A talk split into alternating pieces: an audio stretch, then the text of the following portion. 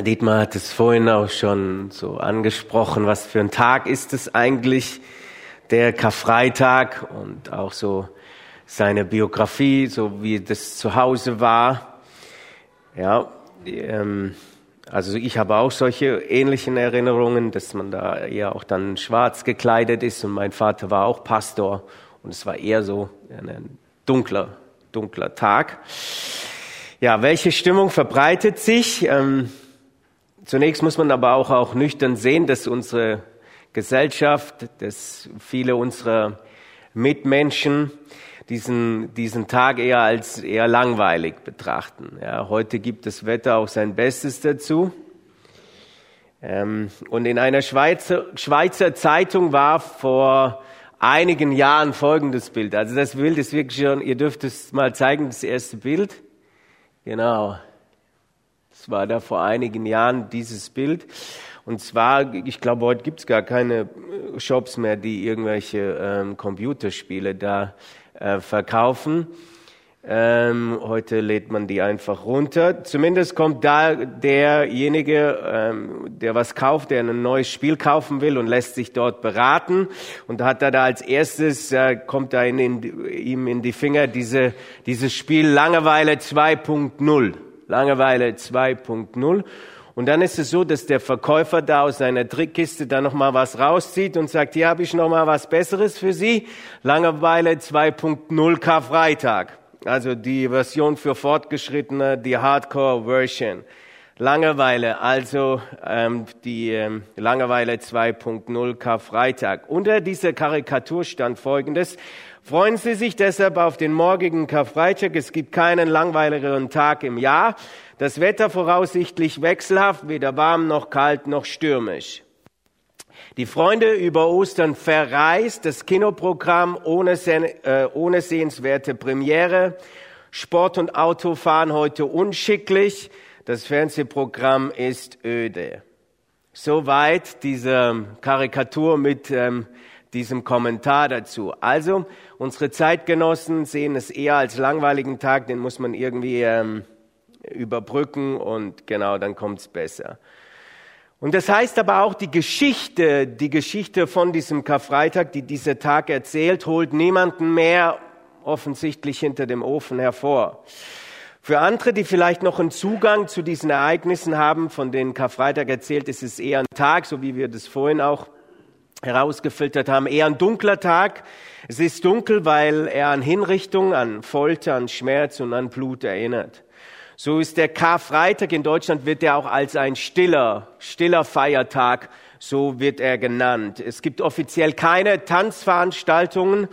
Ähm, bei unseren katholischen Mitchristen ist es so, dass sie das, diesen Tag als strengen Fastentag haben. Ein alter Aberglaube sagt, Wer heute Fleisch isst, der bekommt Warzen. An keinem Tag wird so viel Fisch gegessen wie heute. In Irland, in Irland gibt es keinen Alkohol, soll man sich mal vorstellen, keinen Alkohol am Karfreitag. Was machen die da in ihren Pubs? Keine Ahnung. Und selbst in Amerika, in den USA, äh, in dem Land des Turbokapitalismus, gibt es heute die Wall Street, die Börse geschlossen. Auf den Philippinen ist es so, dass da die Menschen, einige das so wirklich nacherleben ähm, möchten, wie Jesus das erlebt hat, die lassen sich buchstäblich ans Kreuz nageln, schlagen. In Frankreich heißt dieser Tag Heiliger Freitag. In England heißt es the Good Friday oder the Black Friday. Man kann es also wählen, guter oder schwarzer Freitag. Luther ähm, der nannte den Karfreitag übrigens den guten Freitag. Luther sagte, es ist ein guter Freitag. Wo kommt das Wort her? Es ist ein uraltes deutsches, von einem uralten deutschen Wort. Karen, und das bedeutet so viel wie Wehklagen. Karen, Karfreitag, Karen, ähm, so viel wie Wehklagen. Also ein Tag, abgesehen von Herrn Luther, ähm, eher ein dunkel gestimmter Tag mit Klage, Wehklagen. Jetzt die Frage an uns, an dich, ist dieser Karfreitag eher ein guter Tag oder eher ein schwarzer Tag? Good Friday oder Black Friday? Sollen wir fröhlich sein oder unser Haupt in Asche decken? Welche Gefühle sollen wir heute an den Tag legen? Welche Gefühle sind angemessen? Sollen wir heute eher bedeckt sein, leise Gespräche, dunkle Kleidung, ernster Blick? Was denkt ihr über diese Ereignisse circa 30 nach Christus? Welche Bedeutung hat dieser Tod für dein und mein Leben? Hören wir einige Worte aus der Heiligen Schrift aus Lukas 23, die Verse 32. Ich glaube, der erste Vers ist da noch nicht dabei, ähm, bis 43. Und dort heißt es, auch zwei andere Männer, beides Verbrecher, wurden abgeführt, um mit ihm hingerichtet zu werden. Schließlich kamen sie an einen Ort, der Schädelstätte heißt. Dort wurden alle drei gekreuzigt. Jesus in der Mitte und die zwei Verbrecher rechts und links von ihm. Jesus sagt, Vater, vergib diesen Menschen, denn sie wissen nicht, was sie tun. Und die Soldaten, die würfelten um seine Kleider. Das Volk schaute zu, während die führenden Männer lachten und spotteten. Er hat anderen gerettet, sagten sie. Soll er sich jetzt doch selbst retten, wenn er wirklich Gottes Auserwählter der Christus ist? Auch die Soldaten verhöhnten ihn. Sie gaben ihm Weinessig zu trinken und riefen ihm zu, wenn du der König der Juden bist, rette dich doch selbst. Über ihm am Kreuz wurde eine Inschrift mit den Worten angebracht, dies ist der König der Juden.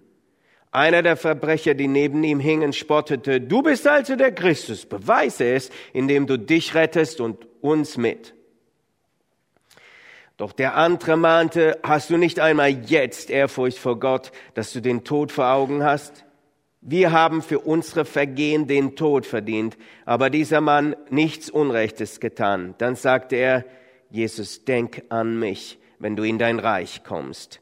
Da antwortete Jesus, ich versichere dir, heute noch wirst du mit mir im Paradies sein. Soweit die ähm, Geschichte zu ähm, aus Lukas 23, das Sterben von Jesus.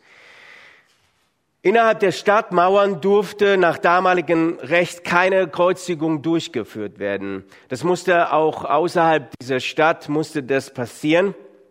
Und es musste an diesem Ort passieren, der Schädelstätte heißt. Und das heißt auf ähm, Aramäisch Golgatha. Schädelstätte, Golgatha. Dieser Ort muss also ausgesehen haben wie ein kahler Kopf, deshalb auch Schädelstätte. Die öffentliche Kreuzigung sollte einen starken Abschreckungseffekt bewirken und stellte nach ähm, damaligem Recht ähm, die schlimmste Todesstrafe dar. Jesus wird mit zwei anderen ans Kreuz genagelt, rechts und links von ihm. Die beiden sind Verbrecher. Jesus wird in der Mitte gekreuzigt und das sollte demonstrieren, Jesus, er ist der Hauptverbrecher von diesen drei. Und ähm, wir lesen dort die Oberen, die Elite der Gesellschaft dort, die religiöse Elite sowie die politische Elite, sie verhöhnen Jesus aufs Schlimmste. Einer der Verbrecher, die neben ihm hängen, spotte, du bist also der Christus und jetzt beweist es uns, indem du dich rettest und uns mit auch. Ebenso verspotten die Soldaten ihn und bringen dieses Schild hin, oben an das, an das Kreuz hin, dies ist der König der Juden. Ja, die Juden, die und die Römer, die haben Jesus umgebracht. In der Passion, wie heißt es in der Matthäus-Passion? Was ist die Ursache all solcher Plagen? Ach, meine Sünden haben dich geschlagen. Ich, ach Herr Jesu, hab dies verschuldet, was du erduldet. Es ist, als würden wir an einem Abgrund stehen und geführt werden und ganz nach unten schauen müssen tief runter in unsere dunkelsten Möglichkeiten. Was passiert unter diesem Kreuz? Es geht um deine und meine dunkelsten, bösesten Möglichkeiten. Das heißt, du und ich, wir sind der Mensch, wir sind zu so etwas fähig. Das sehe ich immer wieder auch an mir selbst und das sehe ich an unserem Volk, an unserer Geschichte, an unserer deutschen Geschichte. Das sehen wir heute leider noch in Europa, nicht weit von uns entfernt. Unvorstellbare Kriegsverbrechen. Das Böse kommt an den Tag und es geht um dein und mein Böses. Unsere Verlorenheit kommt an den Tag und wir können uns dem definitiv nicht entziehen. Es ist ein Irrtum zu sagen, die haben damals Jesus umgebracht und mit dem Finger auf die Römer damals und die Juden zu zeigen. Wenn wir auf das Kreuz schauen, dann sehen wir, zu, wie, zu was wir imstande sind. Wir kreuzigen den liebes, liebevollsten Menschen, der jemals auf der Erde war. Wir scheuen uns nicht, Gott selbst ans Kreuz zu schlagen. So ist es.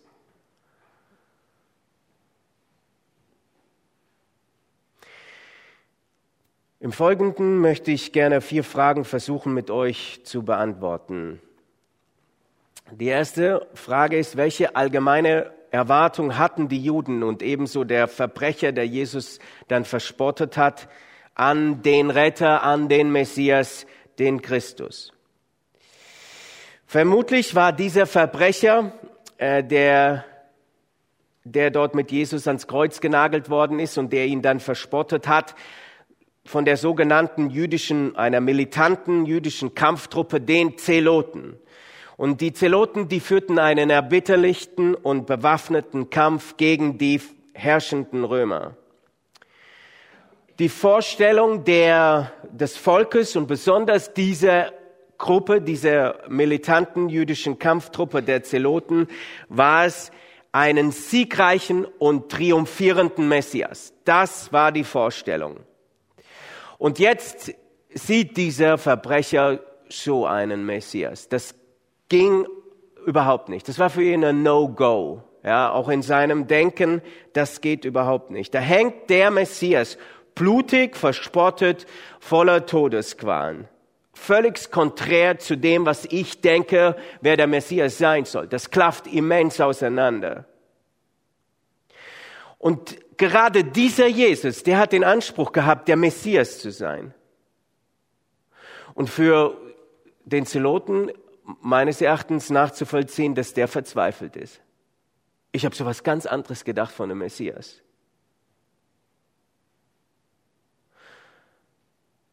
Zweite Frage. Wie kommt der zweite Verbrecher eigentlich zu so einem gegenteiligen ähm, äh, Aussage wie, bei der, wie der erste Verbrecher? Und der sagte, doch der andere mahnte, hast du nicht einmal jetzt Ehrfurcht vor Gott, da du den Tod vor Augen hast? Wir haben für unsere Vergehen den Tod verdient, aber dieser Mann hat nichts Unrechtes getan. Höchstwahrscheinlich gehörte dieser, dieser Verbrecher auch zu dieser Kampftruppe der Zeloten. Er war angeklagt wegen versuchten Mordes gegenüber den Römern. Ein Terrorist. Heute würde man da wahrscheinlich ein Kopfgeld auf so einen aussetzen. Und warum kommt er dann zu so einer Aussage? Wahrscheinlich hat er einige Dinge mitbekommen, die Jesus sagte. Unzählige Wunder getan, zigtausend Menschen satt gemacht. Die Begegnung mit den Außenstehenden der Gesellschaft, die hat Jesus nicht, nicht gescheut mit einem Oberzöllner Zachäus, mit Prostituierten und so weiter. Und wahrscheinlich auch noch in dieser Situation, dass er dieses gesehen hat, dieses geduldige Leiden von Jesus. Das hat etwas mit ihm gemacht. Und als er dann Jesus den Satz gesagt hat, Vater, vergib ihnen, denn sie wissen nicht, was sie tun. Auch noch im Todeskampf vergibt Jesus seinen Feinden. Unvorstellbar für ihn. Feindesliebe, unvorstellbar. Klafft auch völlig aus seiner Denkweise, aus seiner Historie, aus seiner Biografie, klafft auseinander. Ich lebte nach dem Motto Auge um Auge, Zahn um Zahn. Und das ist das Lebensmotto, die Kultur von Jesus, gerade gegenteilig. Ich komme zur dritten Frage. Gibt es einen Unterschied zwischen der Sünde, versuchter Mord dieses Verbrechers, der seine Schuld vor Jesus bekennt, und unsere Sünde, die, für, die wir vielleicht mal gelogen und gestohlen haben? Gibt es da einen Unterschied? Aus rein menschlicher, ethischer Sicht müssen wir, müssen wir eindeutig sagen, ja, es gibt einen Unterschied, was die Bestrafung von Sünde betrifft. Mord ist ethisch die schlimmste Sünde, die es gibt. Und das sieht auch die Heilige Schrift so. Das sieht die Heilige Schrift so. Und ich bin immer wieder stark irritiert, wenn ich solche Sätze höre, wie der Putin tut böse Dinge, klar, aber das tun wir doch alle. Da bin ich etwas irritiert, wenn ich das höre. Aus der Sicht Gottes das, was unsere Beziehung zu Gott betrifft, ist dieser Satz richtig. Trotzdem müssen wir, müssen wir unterscheiden. Es gibt eine klare Klassifizierung von Straftaten. Wenn ich jemanden angelogen habe, dann ist es definitiv nicht richtig.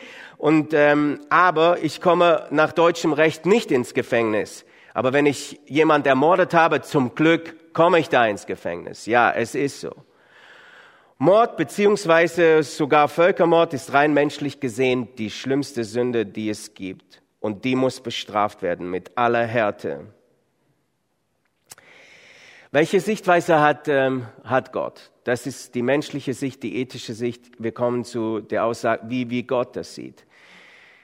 Mein Sohn kam zu mir, Pepe, und hat äh, zu mir gesagt, also Putin ist scheinbar schon ein Thema, jetzt nicht mehr so stark wie vor einem Dreivierteljahr oder Jahr und hat äh, zu mir gesagt, gell Papa, ähm, Gott liebt den Herrn Putin. Schweren Herzens musste ich meinem Sohn sagen, ja, er liebt ihn. Er liebt ihn. Und Papa, weißt du auch warum? Gott hat ihn geschaffen. Er ist sein Geschöpf. Er ist sein Geschöpf. Ich musste ihm sagen, richtig. Durch den Sündenfall, durch die Tat von Adam und Eva kam die Sünde über die ganze Menschheit und sie beherrscht den Menschen. Die Sünde beherrscht dich und mich. Ich habe mir schon einige Gedanken und das waren auch schwierige Phasen meines Lebens über den Sündenfall gemacht und ich habe mir die Frage gestellt, hat Gott an dieser Stelle gerecht gehandelt? Da haben zwei Personen am Anfang der Menschheitsgeschichte Kacke gebaut, ziemlich dumme Dinge dort gemacht und jetzt kommt das ganze Bam über die ganze Menschheit. Und ich, ich habe mir die Frage gestellt, ist Gott in dieser Situation, ist er in seiner Entscheidung, ist er dort gerecht? Ein Vers, der mir in diesen Gedanken und in diesen Überlegungen wichtig geworden ist, können wir lesen in Römer 5, Vers 12. Und dort heißt es, durch einen einzigen Menschen ist die Sünde in die Welt gekommen und als Folge davon der Tod. Weil nun alle Menschen gesündigt haben, sind sie alle dem Tod ausgeliefert. Es sind alle ausgeliefert. Da steht, wir haben alle gesündigt.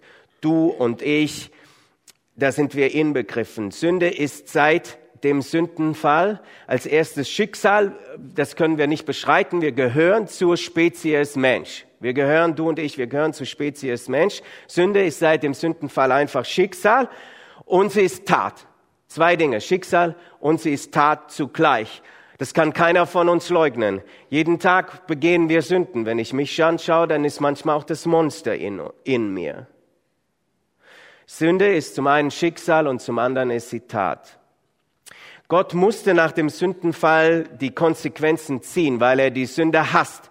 Anstelle der liebevollen, respektvollen Gemeinschaft mit Gott kam dann dieser diese Konsequenz, der Rausfall aus dem Paradies. Der Mensch hat ab diesem Zeitpunkt eine zwanghafte Beziehung zu, zur Sünde.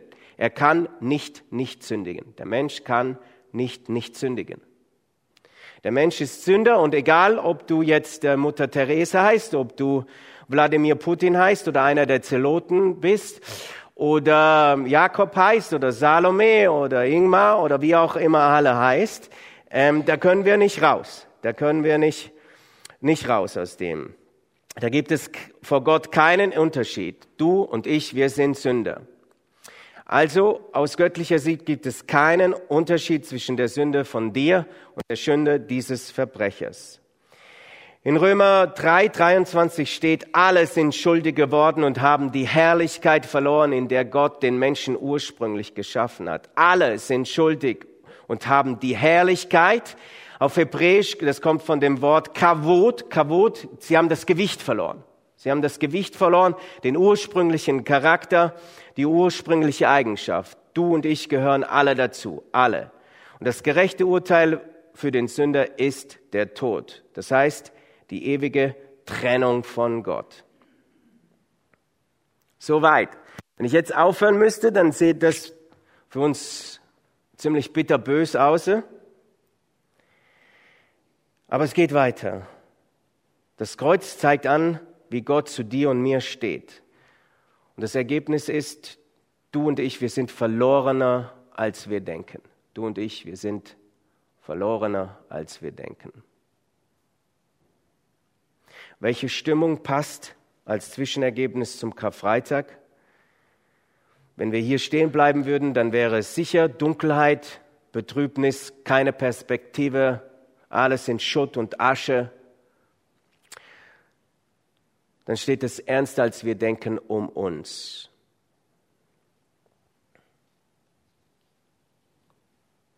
Ich komme zur vierten und letzten Frage. Ich versichere dir, noch heute wirst du mit mir im Paradies sein. Das sagt ähm, Jesus nach dieser Aussage von diesem zweiten Verbrecher. Ist es gerecht? Der zweite Verbrecher hängt am Kreuz mit der schlimmsten Sünde, wie ich vorhin gesagt habe, versuchter Mord. Und jetzt wird er begnadigt, so von jetzt auf nachher.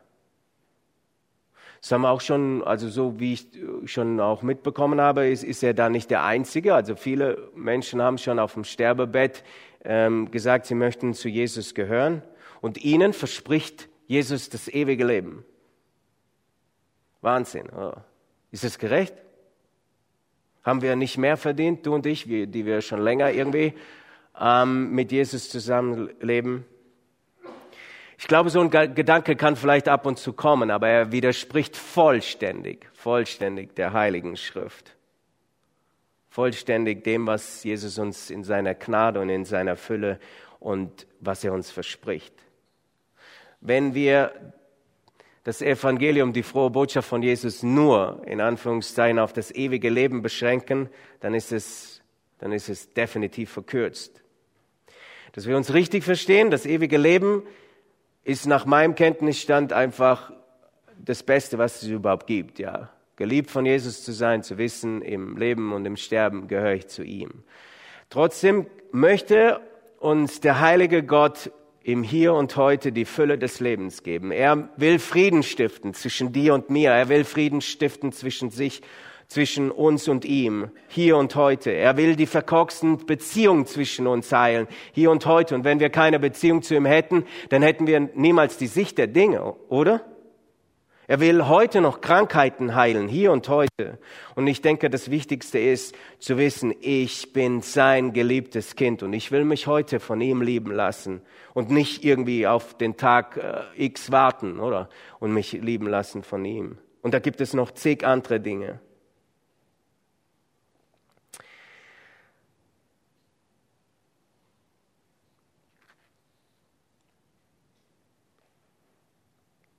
Und er sprach, Jesus, denke an mich, wenn du in mein Reich kommst. Und was sagt Jesus? Zu spät?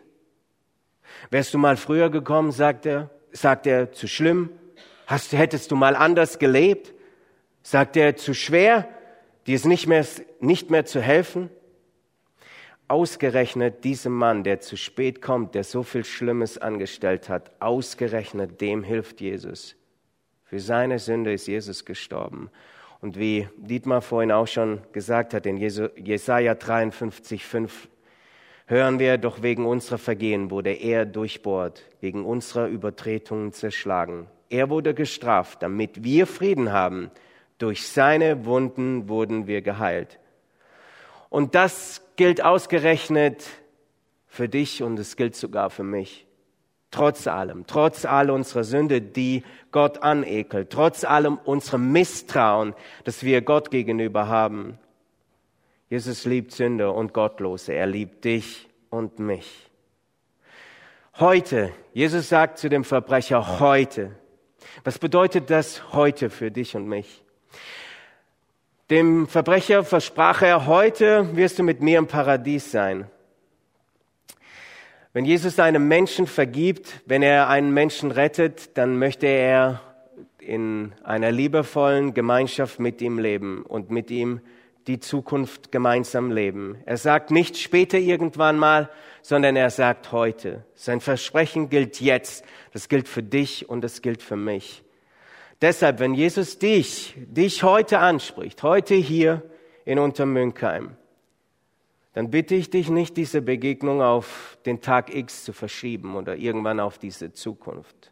Wenn er heute redet, heute will er mit dir seine seine Liebesgemeinschaft leben. Er will sie dir schenken. Heute will er dir vergeben.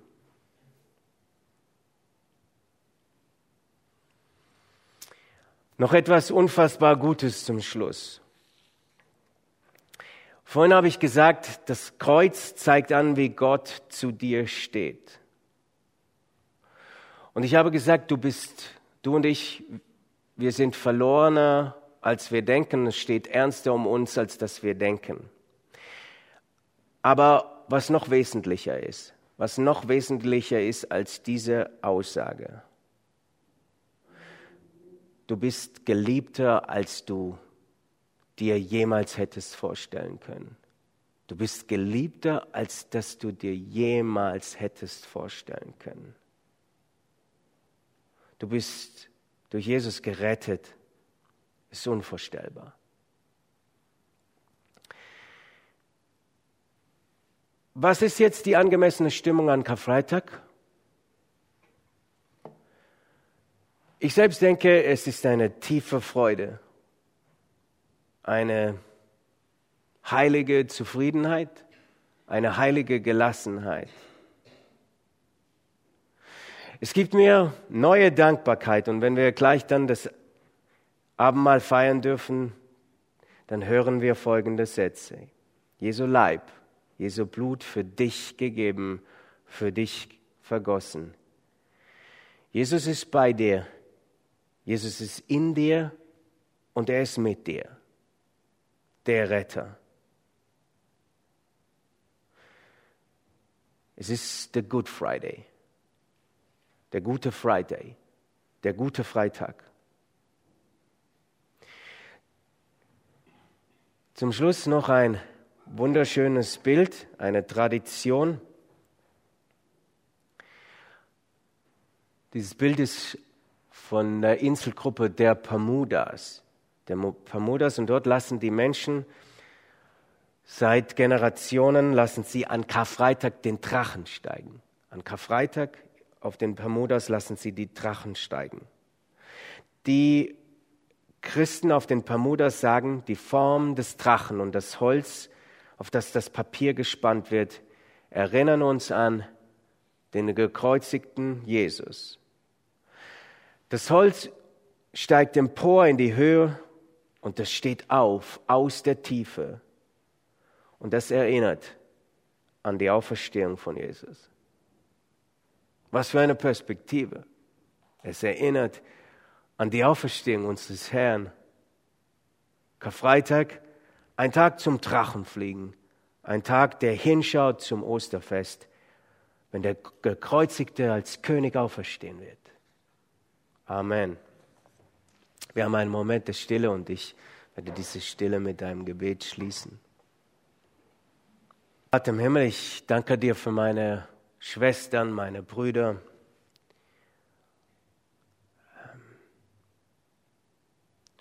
Und ja, ich bitte dich so sehr, dass du uns auch immer wieder das aufzeigst, wie, wie verloren wir sind. Auch unsere Sünde, unsere Sündhaftigkeit, zu was wir alles fähig sind. Und dass wir dich einfach brauchen. Aber in erster Linie, dass jeder von uns einfach das weiß, er ist geliebter als das er sich jemals hätte vorstellen können. Danke, dass dieses Kreuz uns zeigt, dass du alles für uns getan hast und dass wir in drei Tagen deine Auferstehung feiern dürfen, dass es nicht das Ende war. Das bitte ich dich, Jesus, in deinem Namen. Amen.